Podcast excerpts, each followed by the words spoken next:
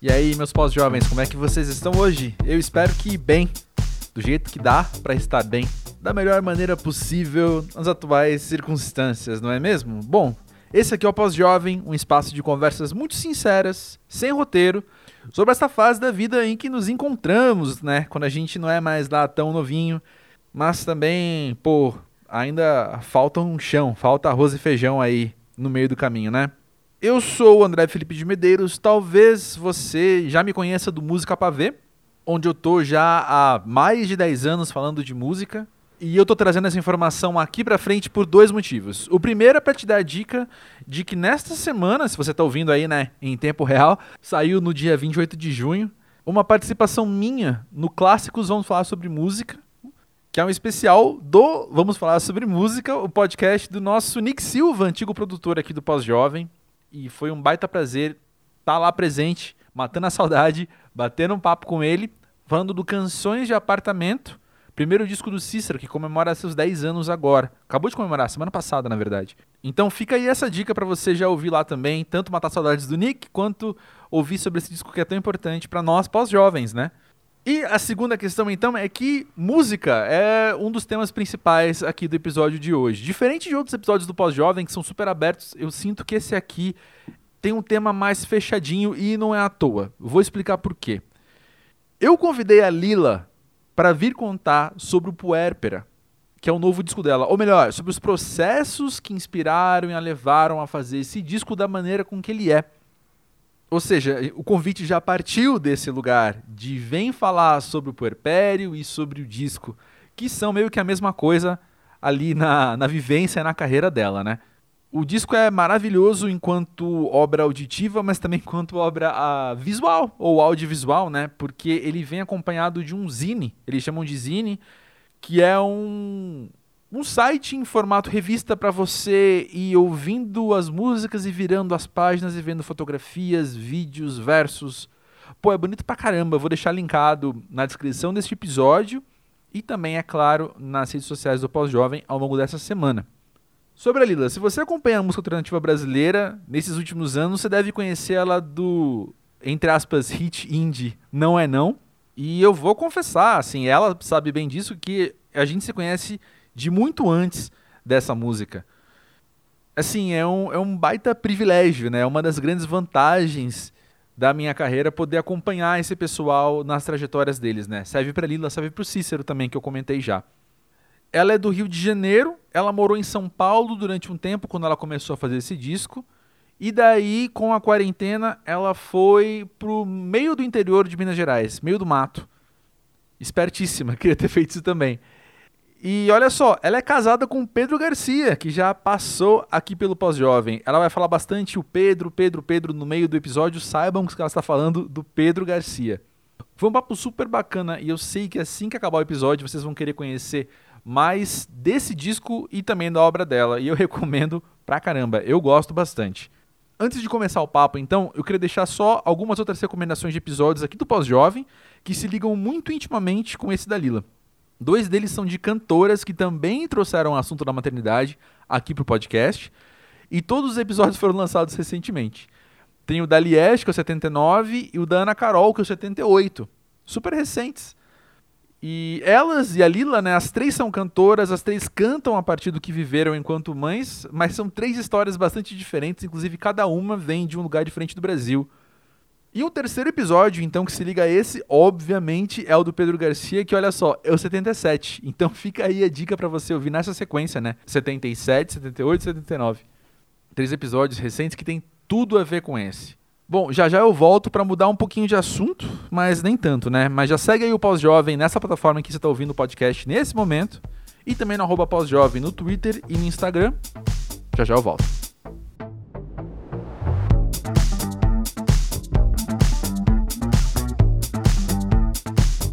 Lila, diz aí, para você, o que é ser pós-jovem? Eu me sinto jovem, na realidade. Pós-jovem, mas eu lembro muito da minha avó paterna falando que ela se olhava no espelho e não se reconhecia velhinha. Porque uhum. dentro dela, ela continuava sendo a mesma de sempre. Então, sei lá, eu penso que na minha idade, eu parei com os 29. 29 foi uma boa idade, uma idade que me representou. De lá para cá, é só por fora, assim, e na realidade tem um grande amadurecimento em mil questões que são super positivas. Na realidade, a grande barato de ser pós-jovem é a maturidade, né? Então, eu acho que o pós-jovem, então agora eu vou, vou, vou chegar na minha definição. A gente vai trocando. Eu amei como você organizou a sua ideia. Continua. Eu fui indo, né? Então eu acho que o pós-jovem é um jovem maduro no melhor sentido, não aquele maduro que se usa como pessoa madura para falar que ela é velha. Não, uma pessoa madura, uhum. sabe? Alguém uhum. que amadureceu e lida com tudo com muito mais tranquilidade, entendeu? Com muito mais uhum. é, empoderamento de si mesmo e de todos os seus processos emocionais, né? Eu acho eu estava por ser mãe eu sigo é, muitas algumas né é, linhas de de educação e que falam sobre uhum. o desenvolvimento humano. O, o adolescência vai até os 25. Se você pensar nisso, a gente é, na realidade, um jovem adulto, né? A gente acabou de ser adolescente. Agora sim, eu estou mais chegando mais perto, talvez, de um adulto adulto, mas Enrolei, enrolei, não disse nada, né? Não, eu acho que você disse tanta coisa. e eu digo assim, acho que os, os ouvintes do pós-jovem que acompanham o pós-jovem, né, assim, de, de vários episódios, estão reconhecendo muito na sua fala, muitos paralelos com outras coisas que já foram ditas aqui, e que eu pessoalmente concordo totalmente, que é essa questão de que a sociedade que quer que a gente consuma muito, fala que a gente é muito jovem, que a gente tem que continuar jovem para sempre. Então você precisa comprar e consumir e submeter a um monte de processos de, de consumo para você se manter jovem, porque é importante ser jovem demais. Ao mesmo tempo que a gente muito novinho até já era cobrado de ser gente grande de um jeito que é até opressivo às vezes, Sim. né? Você precisa decidir com 17 anos que você vai fazer resto da sua vida, quem você é na sociedade pro resto da sua vida e você não pode mudar muito, o que você construir é muito imutável, enraizado. E a gente vive no momento de, de ser pós-jovem, de também se desprender desses dois extremos e de entender melhor o que, que a gente quer e de poder transitar com nossas próprias expectativas também. É. De... Aí, tu falou muito De um outro momento de juventude. Né? você, você tá mais experiente no assunto pós-jovem. Você precisa admitir. Eu tô PHD em pós-jovem já. Mas eu acho que tem uma coisa muito, muito boa que você falou, que é o lance. Quando a gente é jovem, a gente é mais livre. No, é, sei lá, hum. eu me lembro, eu me lembro de. Não quando é criança, né? Quando é criança e início de adolescência, você é cobrado uma mas você não é. Você escolhe aquilo ali meio tipo, cara, sei lá, eu escolhi minha faculdade meio tipo Unido NT, praticamente, né? Assim. Você estudou o quê? Estudei publicidade. Uhum. E aí, quando me formei, fui fazer música, que eu já tinha, que também era muito jovem. Eu me formei com 22, 23 anos, também muito eu jovem também. ainda.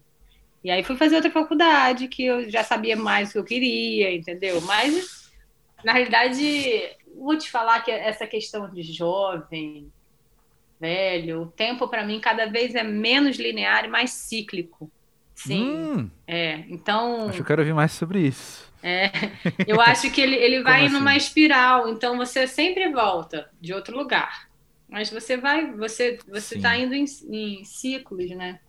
Como as estações, como o sol, a lua, todos nós, naturezas, né? Uhum. E dentro da vida da uhum. mulher, os grandes ciclos que tem antes de ficar menstruada, menstruada, menopausa, são três ciclos muito importantes uhum. também. E todos os ciclos são são bonitos e interessantes e tem coisas a ensinar. Então, essa questão da, dessa. Agora eu entendo que você falar da a sociedade que te cobra, né, para ser jovem, ainda mais com mulher. Uhum. Isso é muito cruel. Eu imagino. Imagino em terceira pessoa mesmo, assim, né? Imagino aqui é, de fora. Que... Isso está mudando, mas ainda é, né? Está vindo para para a luz, né? Está começando a se falar sobre isso e sobre. Mas a questão da juventude da mulher, eu acho que é mais em questões estéticas Uhum. E em questões reprodutivas mesmo, né? Depois que a mulher não pode mais ter filho, ela não é mais fundamental para a sociedade. Tem muitas uhum. questões aí, mas no fundo, me sinto jovem. Então, pode. É. Justíssimo, justíssimo. Eu fiquei muito curioso com seus 29 anos. Ai, gente, foi uma idade muito boa pra mim. Por quê?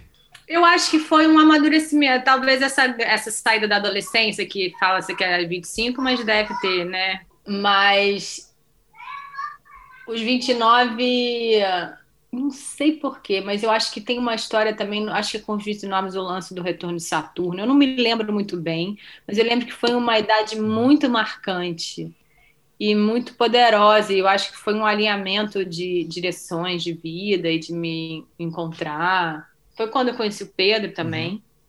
Foi quando eu saí de casa com 28, então foi, foi, foi quando eu fui eu morar sozinha. É.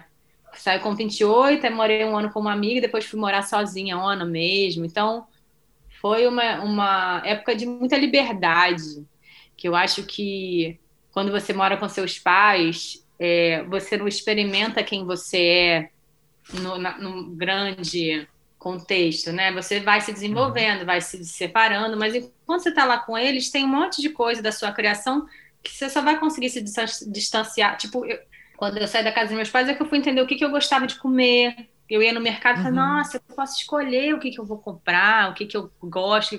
E aí eu, eu dividi apartamento com uma vegetariana, então ela me abriu tipo os horizontes de uma comida que eu nunca comi. Então, desse tipo de coisa e alimentos, se você for pensar, né, que é o que te o que te alimenta, né, não só para comida, para enfim. Sim, então, eu acho que os 29 tem um lugar, esse lugar de um, um, um princípio de uma viagem de autoconhecimento que é, é para toda a vida, né? E que não começa ali, mas eu acho que para mim foi nesse momento de separar finalmente do, dos meus pais e poder descobrir quem eu era e o que que, o que, que é legal da criação deles, o que, que não é, o que, que me fazia bem, o que, que não fazia, que, que eu, uhum. hoje em dia, com o Benedito, o que, que eu quero é, perpetuar, o que, que eu não quero perpetuar.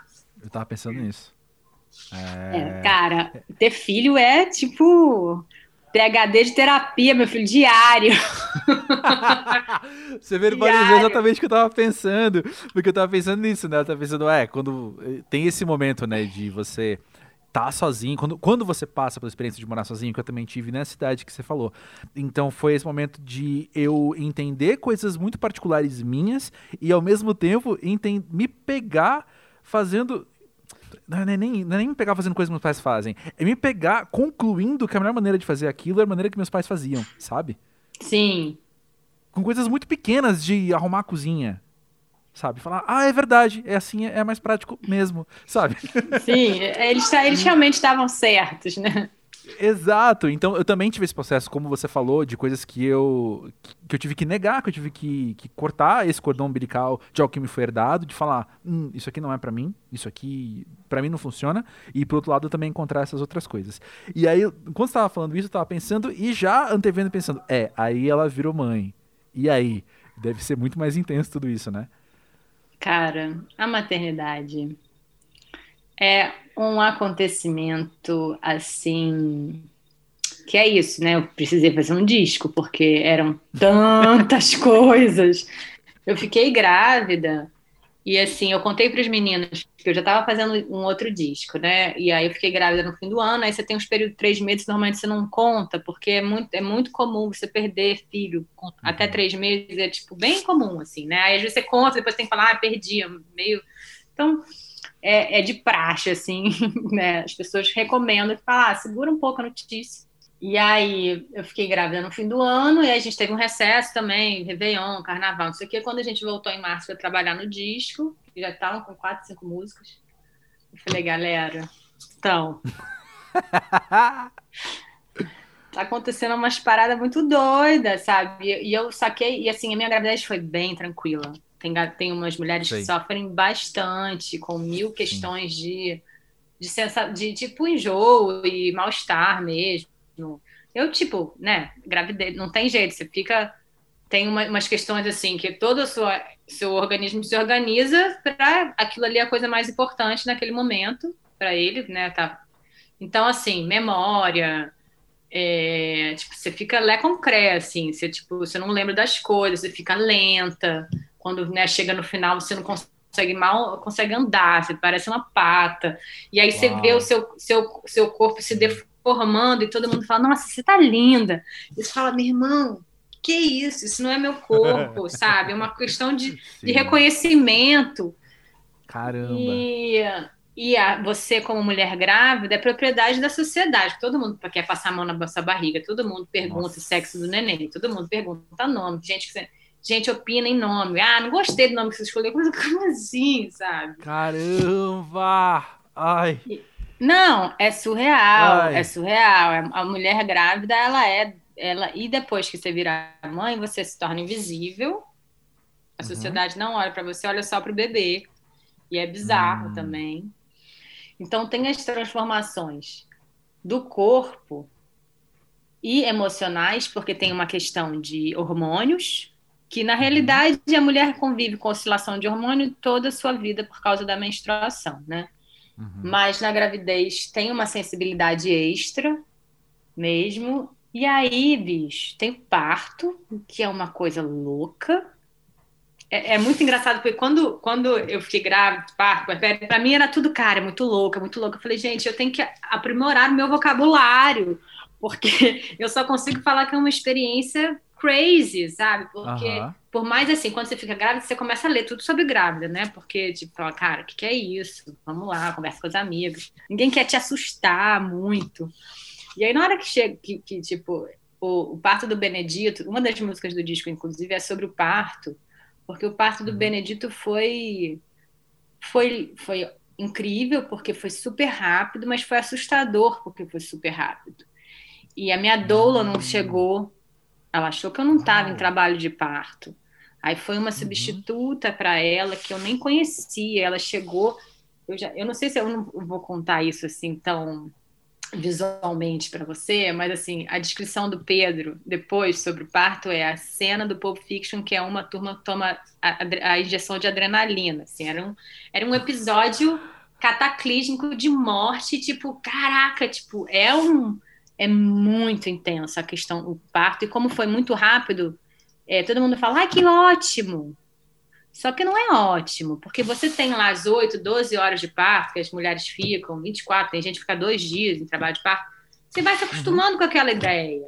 É muito intenso, é. ah. é. Mas na hora que o bicho chega em quatro horas, tipo, um dia a gente acordei às cinco da manhã, às nove da manhã, já, tipo, meu corpo não era mais meu de novo, porque aquela barriga tava uma barriga estranha, fica uma barriga meio, parece, uhum. sei lá, uma coisa meio gelatinosa, enorme uhum. ainda.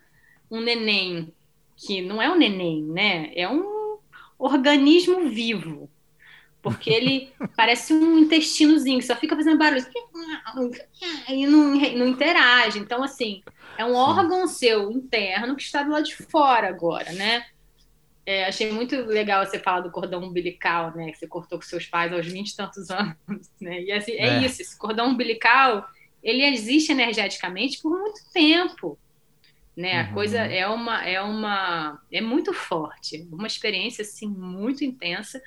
E aí eu me vi sem entender e sem. Na realidade, eu nem raciocinava nos três, dois, três primeiros meses. Era tipo uma coisa animal mesmo, de cara, eu preciso manter esse meu órgão aqui que saiu aqui dentro de mim vivo.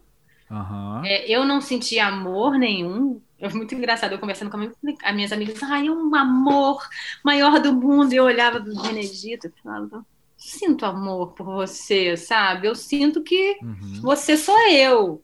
Tudo bem, tem, né? Tem gente que, ah, eu amo minha mão. Eu, eu não tenho essa relação. Esse tipo faz parte de mim. Eu, eu me uhum. amo como um todo, mas assim, era muito estranho.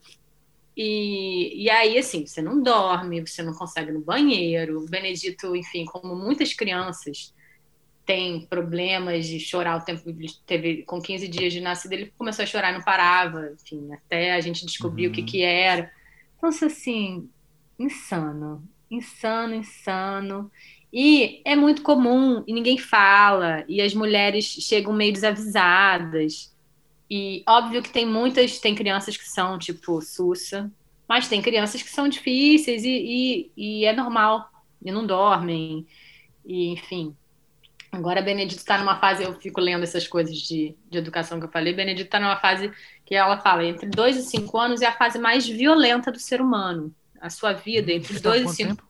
Tá com três, vai fazer três. Então aí a criança taca coisa, morde, não sei o quê, faz birra, é isso, assim. Ah, É o sim. momento de violência, em que é normal, Uhum. é do desenvolvimento do cérebro, é tipo mil coisas, sabe? Então, é, é muito legal hoje ter a internet e a quantidade de informação que a gente tem para se instrumentar. Eu lembro, e é muito doido isso. Eu lembro quando eu estava grávida, tinha amigas minhas lendo sobre educação já. E eu falei, bicho, uma coisa de cada vez. Quando eu estava grávida, eu estava lendo Justo, sobre justo. puerpério, porque puerpério me Isso. falaram que era uma coisa e eu lia e eu falei, gente, o que, que é diabo desse puerpério? Que eu não sei o que, que é isso. E não consegui entender até entrar nele, que na realidade é um grande lugar emocional difícil e que você Aham. não sabe quando você vai sair e quando você e ninguém te enxerga nesse lugar, né? Teoricamente a chegada de um bebê é um momento feliz.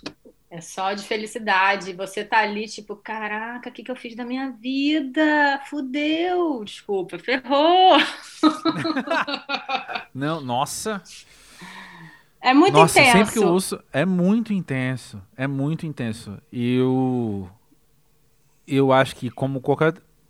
Eu ia falar como qualquer outro homem, mas acho que como qualquer outra pessoa que nunca teve um filho, né? Porque mulheres também que nunca tiveram um filho, você pode dizer isso bem, né? Que tem essa ideia de intensidade de uma maneira muito muito distante, né? De quem vive isso. Não dá para não dá para saber realmente e até porque cada, cada criança é uma, cada mãe é uma.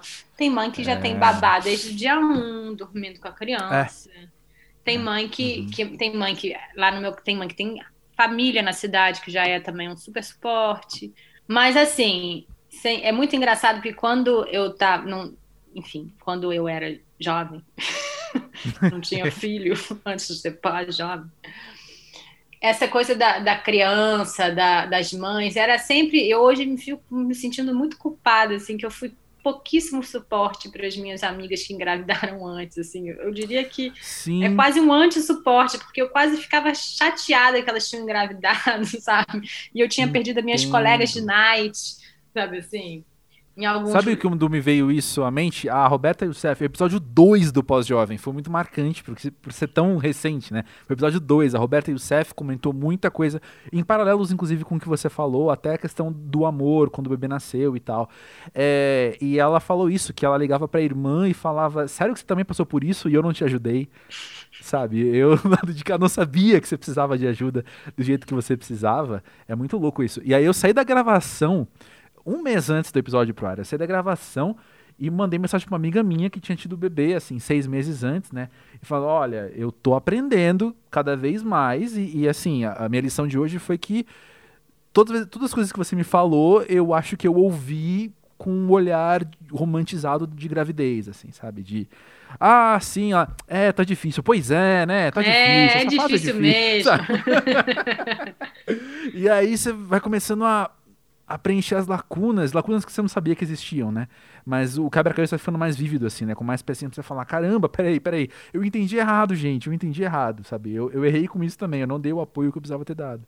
É, mas eu acho que isso é uma mudança de cabeça social, assim, um... E eu acho que é- faz parte de uma nova etapa de feminismo, né? Trazer as mães para essa, Uhum.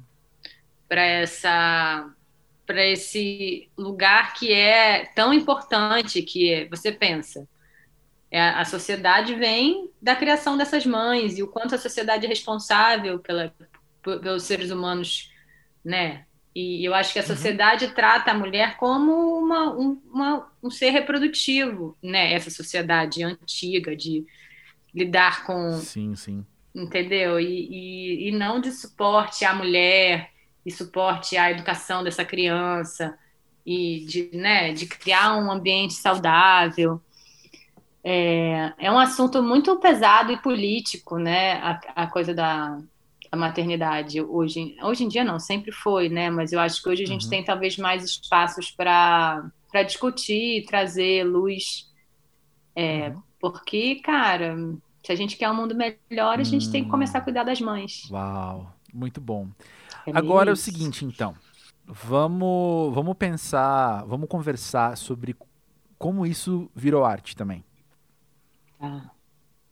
Cara, eu. Conta aí. Eu acho, vou contar. Pô, para mim, é...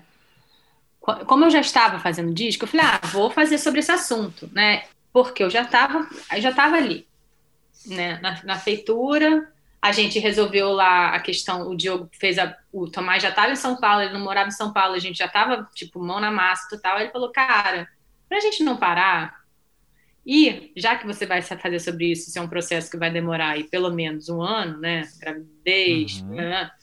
Vamos fazer, a gente já tá aqui, vamos fazer as bases e você vai compondo em cima. E eu achei, tipo, beleza, não sei se eu vou conseguir, né? Tá, a questão da composição para mim era ainda uma, uma incógnita, porque pro EP eu tinha feito só duas músicas, aí depois eu lancei o Não é Não, mas ainda era, tipo, sou muito ainda tô engatinhando muito, né? Não tenho muita experiência. Mas eu aceitei super o desafio. E aí fui entendendo os meus mecanismos de como despertar gatilhos para começar uma composição.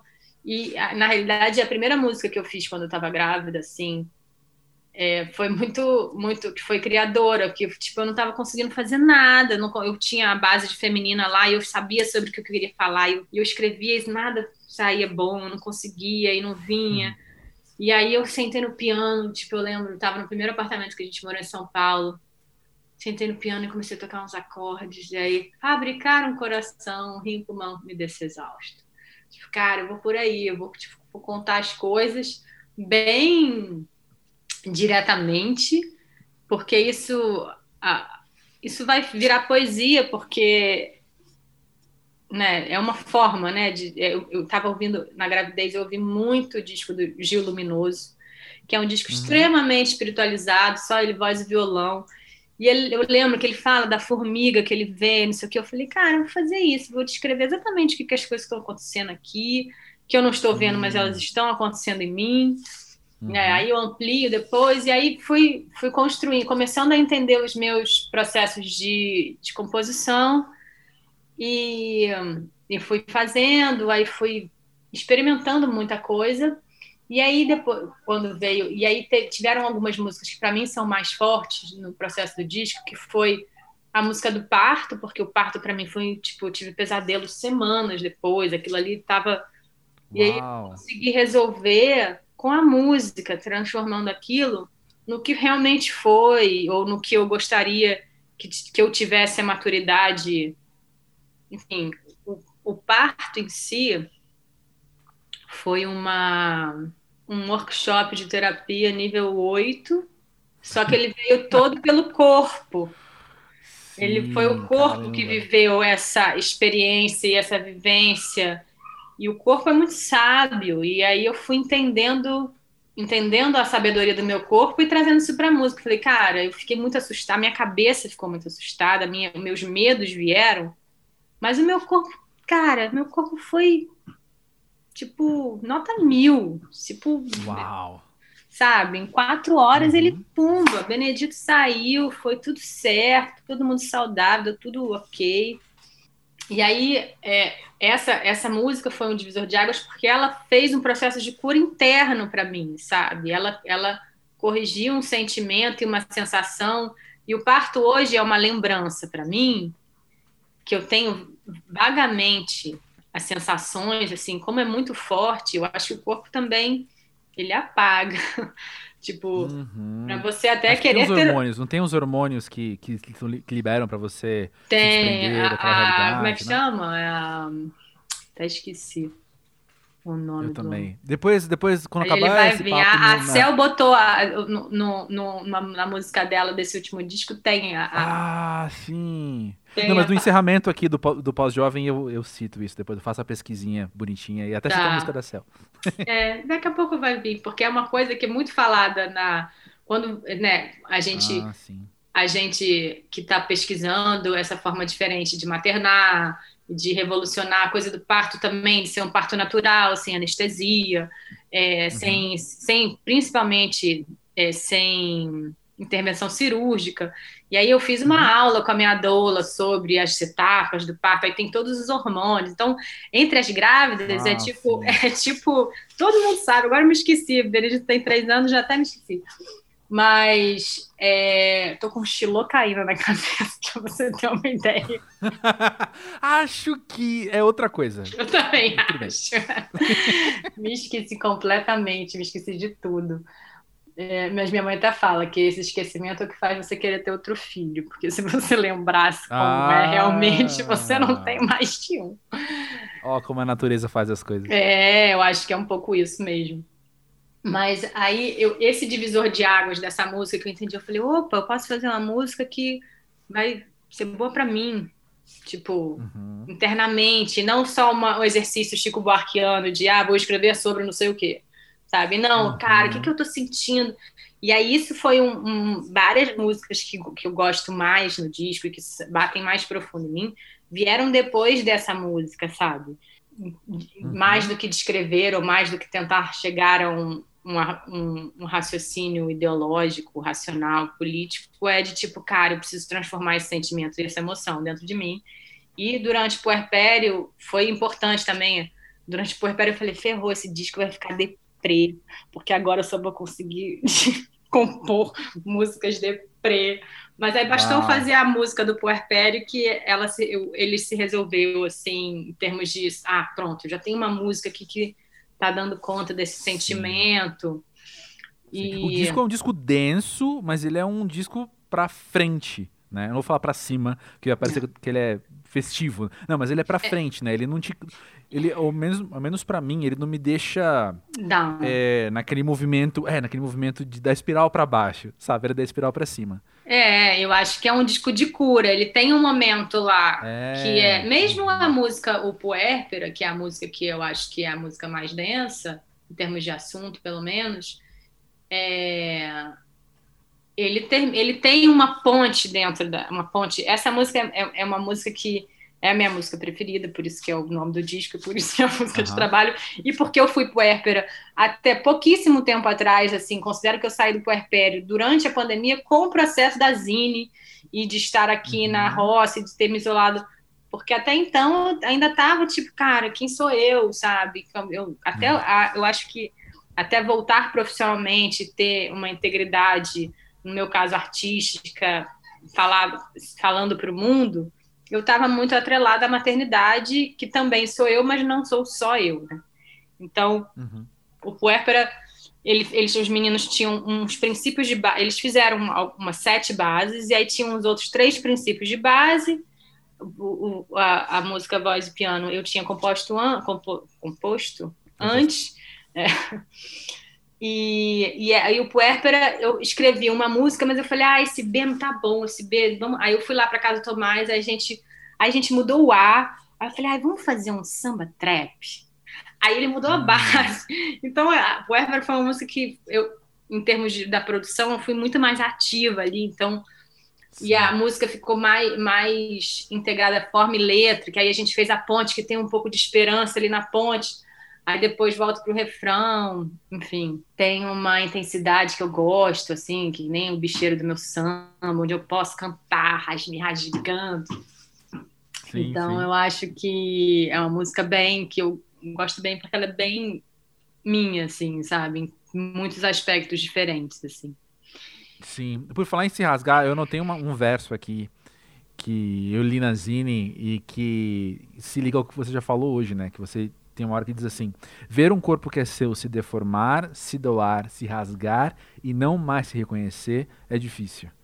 Isso me impactou é, bastante na hora. É, porque é o período exatamente pós-parto ali, em que, e na realidade ele fala um pouco sobre tudo, né? Maternar é sobre você se doar inteira ao outro, né? O bebê, se você não se uhum. doa inteiro, ele não sobrevive. A coisa da amamentação, né? Óbvio que é, tem muitas, muitas decisões de, entre cada, de cada mulher, de, né, a respeito, amamentação é uma coisa que se fala que é da mãe e do filho, não é só do filho. Então, tem que estar confortável para a mãe, tem que estar confortável para o filho. A Organização Mundial de Saúde recomenda até os dois anos. Eu não aguentei amamentar até os dois anos. Na hora que chegou meu segundo carnaval amamentando, eu falei. Ah, ah, ah. falei fui preparando o Benedito, ele estava com um ano e meio eu fui prepara, preparando ele, falei, ó, oh, mamãe vai acabar, tá bom, mamãe vai acabar, não é? Fui, tipo, ao longo de, sei lá, dois meses, conversando, não sei o quê, barará. E aí chegou um dia antes do carnaval, que não foi nem eu, que ele não quis mais. Ele queria mamadeira, ah. queria achar mais maneiro a mamadeira. Hoje em dia aí, ele fala, eu Funcionou a conversa toda. É. Hoje em dia eu acho que ele se arrepende. Talvez eu tenha induzido. Mas enfim, cada, um, cada mãe faz o que aguenta, sabe? Tem mães que conseguem claro, amamentar claro. até os cinco anos, tem mães que, cara, seis meses, tipo, já deu, sabe? Ou três meses, ou não conseguem porque não conseguem fisicamente, tem algum problema nas glândulas. Uhum. Mas a coisa da doação ali, é, mesmo em, em níveis diferentes, ela é muito intensa para quem nunca teve filho antes. Quando você está no segundo filho, a coisa, imagina, até que se dilui, sabe? Porque você já está, você já sabe, primeiro, tudo bem que é diferente, mas você já uhum. sabe o que, que vem por ali. Você não consegue o dar. surpresa é outro, né? É, você não consegue dar atenção para o segundo filho, porque tem o primeiro, então nem o segundo filho vai é. ter aquele, aquele, aquela atenção que você deu para o primeiro filho ali, tipo, enorme. Mas é uma, é uma, é um exercício de generosidade é, níveis, níveis é, que eu até falo, divinos, né? Porque níveis uhum. de quem criou uma uhum. criatura uhum. e se doa a uhum. ela, e ela é a coisa mais importante por um momento da sua vida ali. Depois as coisas vão se diluindo, a criatura vira, né, assume seus próprios contornos Sim. e segue, né? E o ideal é que se crie para ela seguir, né? Também aí uhum. tem uma outra dificuldade, um lugar que eu ainda não cheguei, mas que eu sei que já tô, tô ligado que vai ser difícil, né? Que é quando a criança, tipo, vai embora, ou já um adolescente, adulto, e, tipo, não olha mais pra... Todo mundo fala que a maternidade é uma série de despedidas e desapegos e que você uhum. fica, tipo, escolada. Tipo, eu respeito muito todas as mães desse planeta, porque, cara, uhum. não é mole, assim, quando você tá, quando você aprende a lidar com uma situação, ou quando você cria ali, tipo, tá bom, vou me dedicar a essa pessoa. Aí essa pessoa daqui a pouco, tipo, vai fazer faculdade, falar, ah, mãe, não enche o saco. Você fala, Como assim? é, mas eu, eu trouxe a questão. Esse verso ressoou para mim também, porque era uma coisa que eu tava pensando enquanto eu via todo o Zine, assim, que era. E agora sou eu, enquanto crítico cultural, falando aqui também, né? Que uhum. é. Me chamou a atenção enquanto você se coloca enquanto corpo ali no Zine sabe? Você tá sempre interpretando aquilo e você troca Pelo de figurino. É sempre, o corpo sempre é algo importante ali. É, é, como é que eu posso. Eu posso chamar de dança o que você faz ali também? Em vários momentos também. Tem uma questão. Pode, é o meu movimento. Você entendeu, né? né? Sim. É, a questão de sim. movimentação do corpo. Tem, mas, assim, tem, tem, uns, tem umas danças também. Tem umas danças. No começo, principalmente, pois é, é. Mas assim, de. O que eu quero dizer com dança é justamente essa questão do seu corpo ser uma parte muito integral da sua arte naquele momento. Cara, entendeu? é mesmo. E vou te falar, essa Zine foi muito curativa também. E ela levou o disco para um outro lugar dentro de mim, porque o disco já estava pronto desde antes da pandemia, a gente ia lançar e entrou a pandemia, então o disco ficou lá uhum. pronto, parado. E aí uhum. passou um ano. Aí eu falei, cara, né? Eu ouvia ele, ele ainda não estava velho para mim, sabe? Mas eu já era, mas eu amadureci nesse ano de pandemia, foi tipo uma outra, é um puerpério da humanidade, né? Todo é. mundo trancado, uhum. mudando as suas as suas rotinas, sem poder sair, tem umas, umas despedidas de umas coisas que não vão voltar a ser como antes. Eu, tipo, bem. Quando começou a pandemia, eu falei, gente, que louco, né? Eu estava me preparando para sair, eu vou entrar em outro. Uau, é. De outros, em outros espectros, mas. Então, eu amadureci muito nessa, nessa pandemia. E aí, quando a gente começou Aí a gente veio para a roça, né? Eu, Pedro, eu, você vai ter que me lembrar a pergunta depois, porque eu vou te explicar um pouco depois eu vou falar. Me lembra a pergunta de corpo, novo? Corpo, corpo, tá, corpo, corpo. Tá bom. Porque eu já estou me perdendo aqui. Tranquilo. Mas é, o fato é que durante a revista eu percebi que eu fui bailarina muitos anos da minha vida. Durante, hum. Até os 15 anos. Foi o primeiro lugar de expressão meu enquanto uma jovem artista, de criança. Eu sempre cantei, mas assim, o balé foi. Eu fui fazer aula de balé, não fui fazer aula. Eu, eu ia assistir o coral das minhas irmãs que eram mais velhas, mas eu não fazia o coral. Mas uhum. a, a, aula de balé era onde eu ia para o palco, fazia, não sei o quê. E, e, só que durante a adolescência eu briguei muito com a minha mãe que eu não queria mais, não queria mais, e aquilo ficou.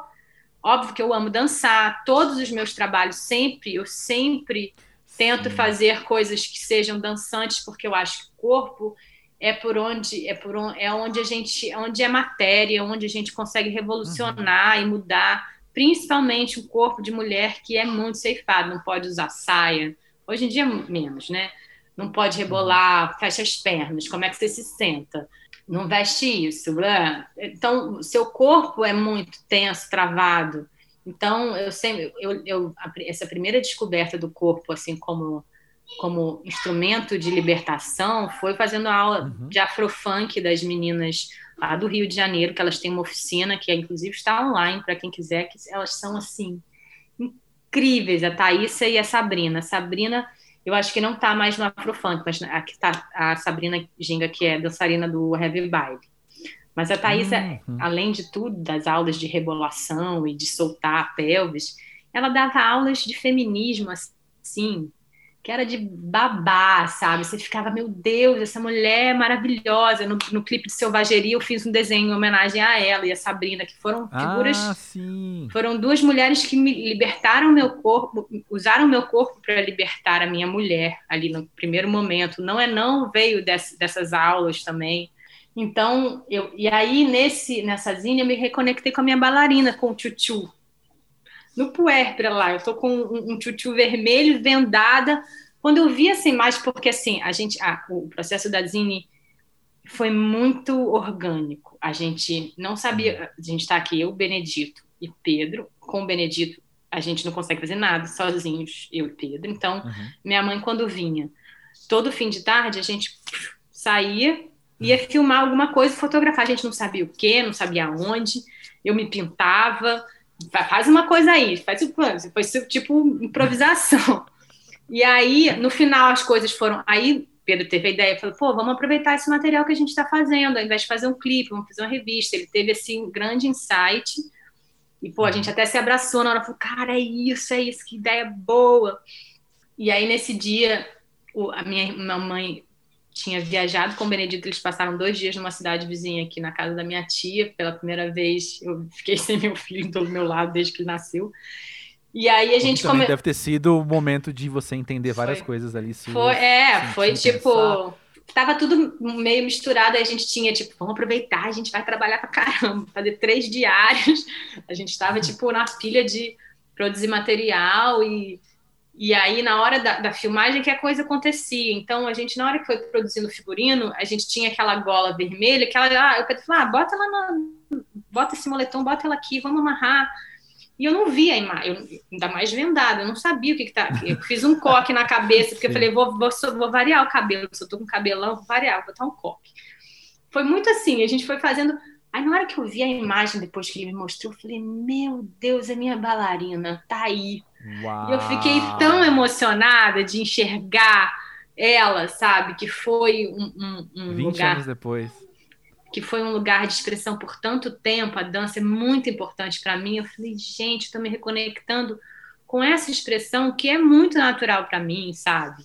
E que eu tava. Foi muito. E, e assim, todas as minhas vivências, elas. Eu não sei se é assim para todo mundo, né? Mas eu acredito no corpo realmente como o nosso instrumento maior de transformação, né? Porque todas as nossas emoções, todos os nossos sentimentos, em algum nível fica no corpo, né? Se tem uma tensão, se tem um negócio, ah, seu joelho não funciona, aí você tem uma dor de estômago. Eu sempre tenho todos os meus campos sensíveis e emocionais sempre resvalam no, no corpo, sabe? É, é, um, é um canal para mim de expressão, meu corpo. Se tem alguma coisa que não está bem e tal, ele vai me revelar, às vezes, antes de eu, de eu entender emocionalmente. Eu falei, opa, tem alguma coisa errada, que eu estou me sentindo dessa forma. É, hum. O corpo, para mim, e eu acho que para todo mundo que começar a observar o próprio corpo, vai ser uma grande dica, sabe? Vai ser um grande. O corpo é nosso maior, é a nossa casa, é nosso ser, é a nossa materialização. Né? Então, hum é, as respostas estão nele e os movimentos de mudança também estão no corpo. E ele, na gravidez, ele é um, ele é tipo, ele é muito, muito mutável e, e, e não é mais seu. Então, é, foi, para mim, foi uma coisa bem complicada, assim, e de muito aprendizado, né? E eu acho que a gente tem que valorizar o corpo nesse lugar de soberano que ele é, sabe? Ele uhum. é a materialização ma matéria da nossa energia, que, enfim, não se cada um acredita numa coisa, mas eu uhum. acredito muito que somos a, somos energia e o corpo é simplesmente essa energia materializada, né? De cada um. Uhum. E vem cá, Lila, no, aproveitando que estou falando contigo também sobre todas essas coisas, e a gente está encaminhando aqui, eventualmente vamos chegar na conclusão do nosso papo. É, conclusão, né, meu Deus? conclusão, né? De nada, é, né? É um conceito subjetivo, conclusão. Mas é. enfim, o que eu queria dizer é, uma coisa que eu fiquei pensando enquanto vi a Zine também é de já ter ouvido, né? Vamos, vamos confessar, eu já tinha ouvido sobre, sobre esse trabalho, você já tinha me contado. Sim. Muita coisa que a gente conversou aqui agora também. E eu fiquei pensando, como é que foi para você o movimento de você perceber que essas mudanças, esses aprendizados, essas curas que você teve, também serviriam para os outros, entende? Eram coisas que precisavam ou podiam ser comunicadas. É, eu, assim, certeza a gente não tem, né? Eu tô tendo agora, na realidade, que eu lancei, eu tô tendo, as pessoas estão me falando que estão sendo profundamente tocadas, que estão compreendendo sobre, mas assim, é, você tem uma fé de que aquilo que você viveu serve de, de mapa e de ajuda para as pessoas. Na realidade, a minha relação com a música sempre passou por esse lugar de tipo, nossa, o Gil fala coisas que me tocam profundamente e ele me explica sobre as coisas que eu sinto. Né? Quando eu uhum. fiquei grávida e estava no puerpério e parto, não tinha ninguém me explicando. Eu falei, eu preciso explicar para alguém. Eu preciso uhum. explicar para as pessoas, porque eu não. Eu, assim, depois até ouvi, vi que tem algumas músicas sobre gravidez, tem não sei o quê, mas elas são pinceladas e não fica. Você, não, você tem que, para você achar, alguém tem que te mostrar porque ah, eu acho que fazer um álbum sobre isso deixa muito claro. Ontem achei muito bom, eu fiquei tão feliz, juro. Eu fui compartilhada por um ginecologista. E o, e o texto dele foi maravilhoso. Ele falou: Eu vi este nome deste álbum e fiquei curioso. Fui ouvir. E aí me deparei com o trabalho visual e fui de curioso a impactado. Eu falei, gente, maravilhoso! Uma figura cuja produção é cuidar do corpo de uma mulher, então, né, ou, ou, de um corpo que tem vulva, não necessariamente de uma mulher, ser impactado sim, sim. por essas coisas é, e poder melhorar o trabalho dele, entender como. Porque, né? Eu fiquei tão feliz. Eu falei, gente, eu vou mandar para minha ginecologista também. Eu não tinha pensado nisso. que lindo! Eu achei que, cara. Nossa, muito legal. Eu achei muito legal. E, e, e, e, assim, na época foi um trabalho muito longo, né? Então eu compartilhei com algumas amigas grávidas, é, com, quando a gente estava no início da maternidade, eu fui compartilhando com outras mulheres, muitas me deram feedback. Eu chamei muitas parceiras. Muito engraçado que ninguém, assim, fora a Letícia, que de cara topou, e Ana, que só, a gente trocou muito durante o disco. A Ana, Ana sempre foi uma inspiração é, por conta dela expor muito a maternidade dela nas redes. Quando eu não estava grávida ainda, eu nem entendia muito. Falei, gente, mas ela coloca só situar, muito... Letícia... Le Letícia, Letícia Novaes. Novaes, Letrux e Ana Lomelino. Isso, Isso mãe Ana. Manhana, mudou o nome artístico. É o que eu ia falar, pois é. Entendeu? Ela é. é. uma figura que eu sempre olhei primeiro com estranhamento, nossa, mas ela é uma figura muito fora da curva, muito de outra vibração, assim, né? Sempre total, admirei total. muito. Então eu troquei com ela. Foram as duas figuras que realmente colaram no trabalho. O resto, várias pessoas eu chamei, nossa, é linda, mas é muito pessoal. Nossa, não sei. E realmente, assim, eu acho que é um disco muito pessoal mesmo, e foi no final das contas foi muito bonito desse, desse jeito e ter a participação das duas e tem a participação das minhas tias, mães, avós no início que a gente o disco abre com aquela cantiga que foi na realidade um grande ritual que a gente fez na sala dessa casa que eu tô aqui que é a casa que era da minha avó é, uhum. no Natal que veio todo mundo né não tinha pandemia ainda e aí uhum. e, e também veio do método do Pedro que eu tava com essa ideia de chamar ele não você tem que fazer uma música para elas cantarem porque para curar as coisas, as feridas do feminino da sua família, da ancestralidade das mulheres, hum. enfim, muitas coisas é, que, que marcam as mulheres da minha família que eu acho que eu estou curando em mim e nelas. Então você tem que fazer isso e tal. E aí a gente fez. E realmente, assim, foi o início de um processo de cura para mim, mas que elas me dão retorno também. Então, eu trouxe as mulheres que fizeram, na realidade, parte da minha vida e da minha história. Letícia e Ana sempre foram figuras que eu acompanhei desde o início de Letrux, no Cinematec, que era uma casa pequenininha de show lá no Rio, e eu essa era sempre muito fã, assim, muito inspiradoras os trabalhos das duas. Então foi muito bonito essa amarração no final, sabe? De ter elas uhum. comigo. E eu não sei por que, que eu tô falando isso, mas.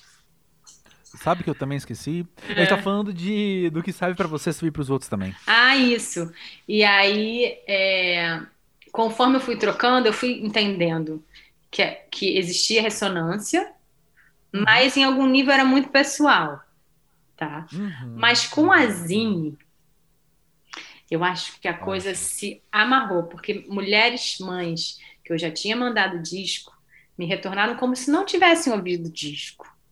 Elas estavam ali emocionadas, como se, tipo, nossa, essa música. Tipo, eu falei, mas ela já ouviu essa música várias vezes ao longo do Mas eu, a, a, a, realmente, eu acho que.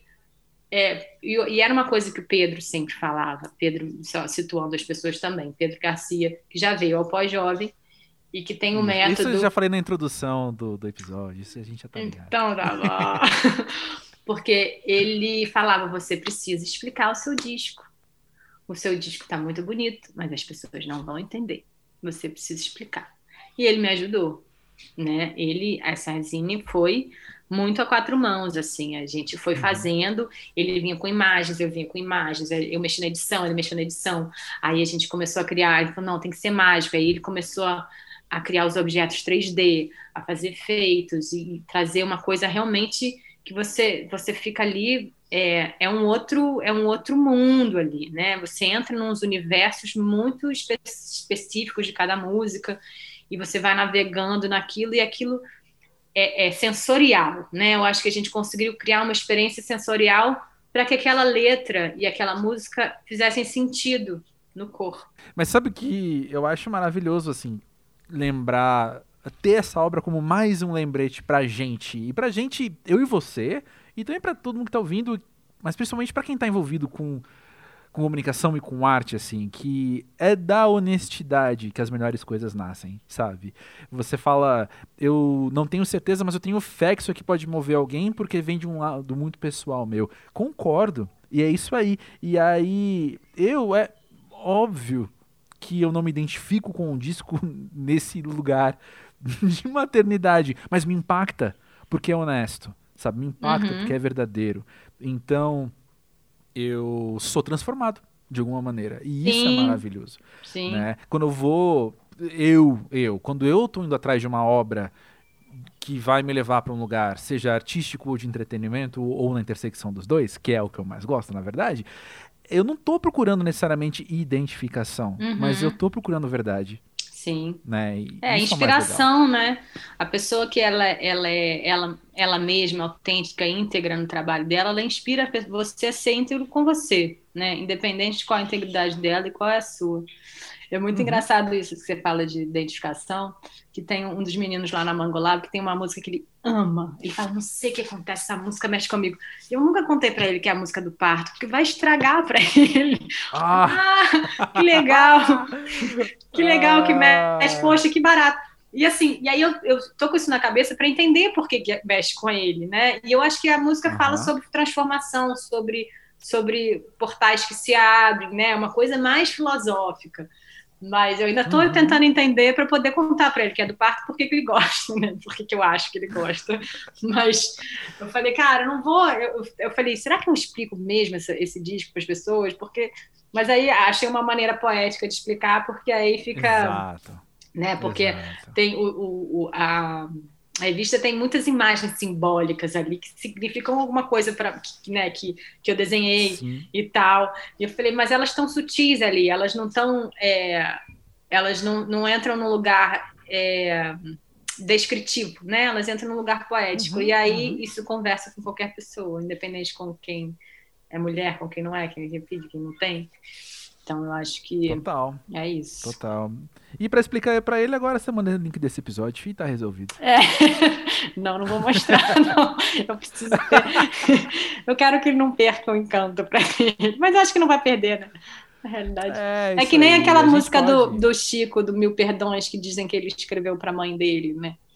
Que você sabe Ah. de- que é o Te perdoo por fazeres mil perguntas. Que sempre, né? Você acha que é uma relação afetiva homem-mulher, mas não, é tipo para mãe. Você vai ler a letra e fala, cara, não sei nem se isso é, se isso é boato ou, ou lenda Uhum. urbana, mas fato é que eu fiquei sabendo que essa música ele fez para a mãe dele. E faz todo sentido a letra para a mãe, né? Ah, mas o mais maravilhoso é que a gente pode interpretar como. É o lugar poético que você falou. Exatamente, Menos exatamente. descritivo e mais poético. Isso é maravilhoso. Lila, obrigado por você estar disposta a comunicar esses seus processos para o mundo e deixar a gente receber e se transformar com tudo isso. E também, obviamente, obrigado por trazer você aqui para o Pós-Jovem. Ah, eu que agradeço, cara. Muito bom conversar, co- conversar sobre o disco, assim, ele vai se explicando conforme eu vou explicando também, eu vou entendendo melhor, sabe? É muito bom. É. Eu que agradeço os espaços que você sempre me dá, porque eles sempre me, me resultam em amadurecimento. Ah, que bom, pô, melhor ainda. E esse disco ainda, ainda é muito bebezinho, ele ainda vai te ensinar muito sobre Bebezinho, ele né? mesmo, né? É, exatamente.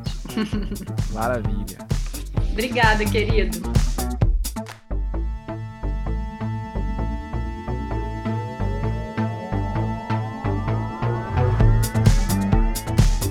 Pois então, gente, pra mim tem sido muito especial poder trazer o tema da maternidade aqui pro pós-jovem, nesse exercício de entender melhor uma coisa que acontece com uma baita frequência, né, com mulheres ao meu redor.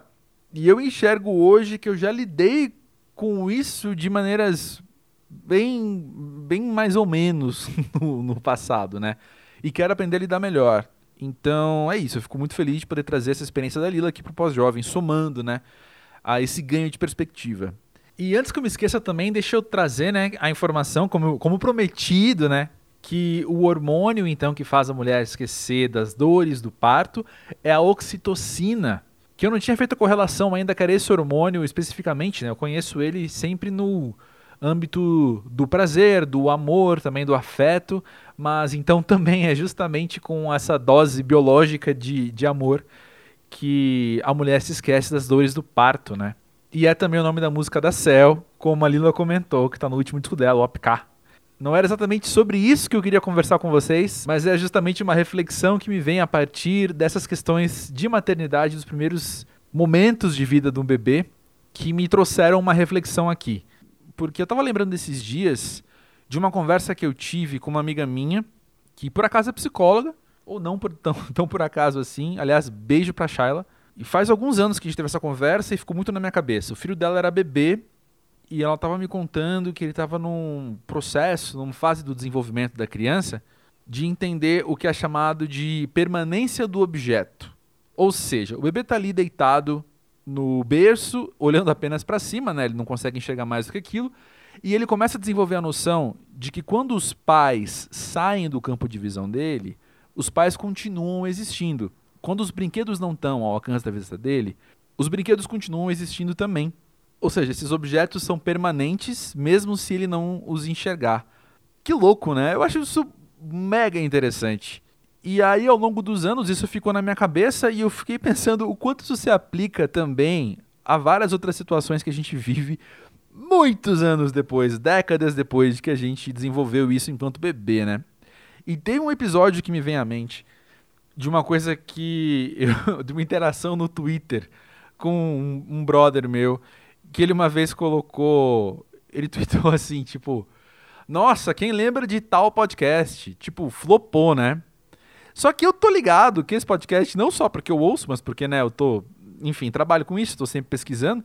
Eu tô ligado que esse podcast tá entre os, tipo, top 50 globais, assim, dos mais ouvidos no mundo, né? E aí eu comentei com ele, tipo, não, cara, na verdade segue firme e forte, tá lá, né, toda semana.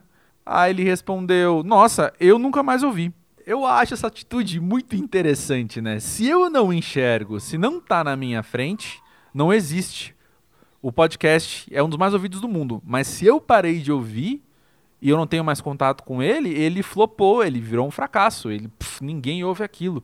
E é muito louca a noção, então, da gente ter que se dar conta de que a gente precisa entender que eu já não enxergo muita coisa, o que é uma coisa óbvia de se dizer, né, de se pensar, mas essas coisas que eu não enxergo têm a existência independente da minha visão sobre elas, independente de que eu sei que elas estão ali ou não, o que também é bastante óbvio.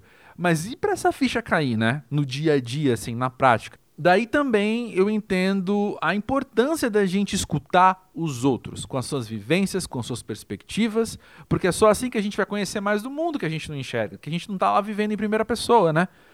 A minha perspectiva é e sempre vai ser míope. Ela tem um limite muito bem definido. E nós temos testemunhado o quê? Uma baita consequência negativa disso, que é muita gente negar a existência de coisas que os outros não estão apenas dizendo, mas berrando que eles sofrem violências, por exemplo, por causa dessas coisas.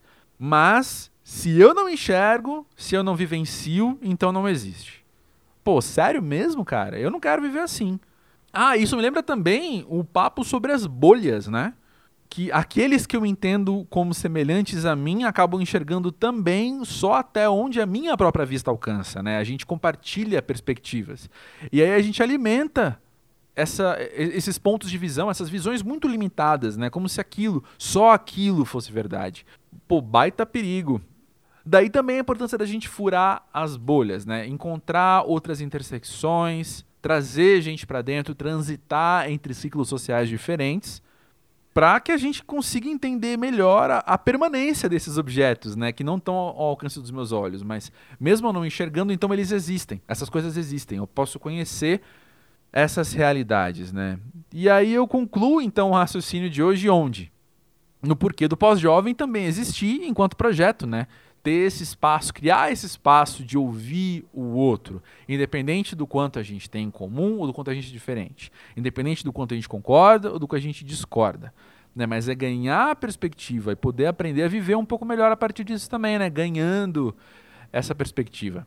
Eu já disse antes e eu vou repetir que eu sou muito grato, me sinto muito privilegiado mesmo, né? Por poder estar aqui sentando e conversando com gente tão incrível, convivências tão diferentes das minhas, como as da Lila sendo mãe, né? E eu sou muito grato por isso e eu agradeço você que está ouvindo também por estar aqui comigo. É, os comentários que chegam são, são muito carinhosos, muito afetuosos, sempre, e, e, me ajudam a lembrar, né? Que o propósito é esse, que tá, é isso aí que a gente tem que fazer, gente. Vamos sentar e ouvir o outro, né? Semana que vem, inclusive, tem mais. Não vou dar a dica de quem vai estar aqui, não, do convidado.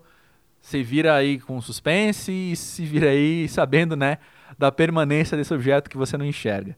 Mesmo sem você saber quem é, esse episódio existe, está sendo preparado. Já já ele vem. Segue aí o Pós-Jovem aqui, nesta plataforma em que você está ouvindo, para você poder receber as novidades. E o papo continua no arroba pós-jovem no Twitter e no Instagram. Se quiser trazer mais de você aqui pro podcast, vem no podcast arroba pós-jovem.com.br e a gente conversa por lá.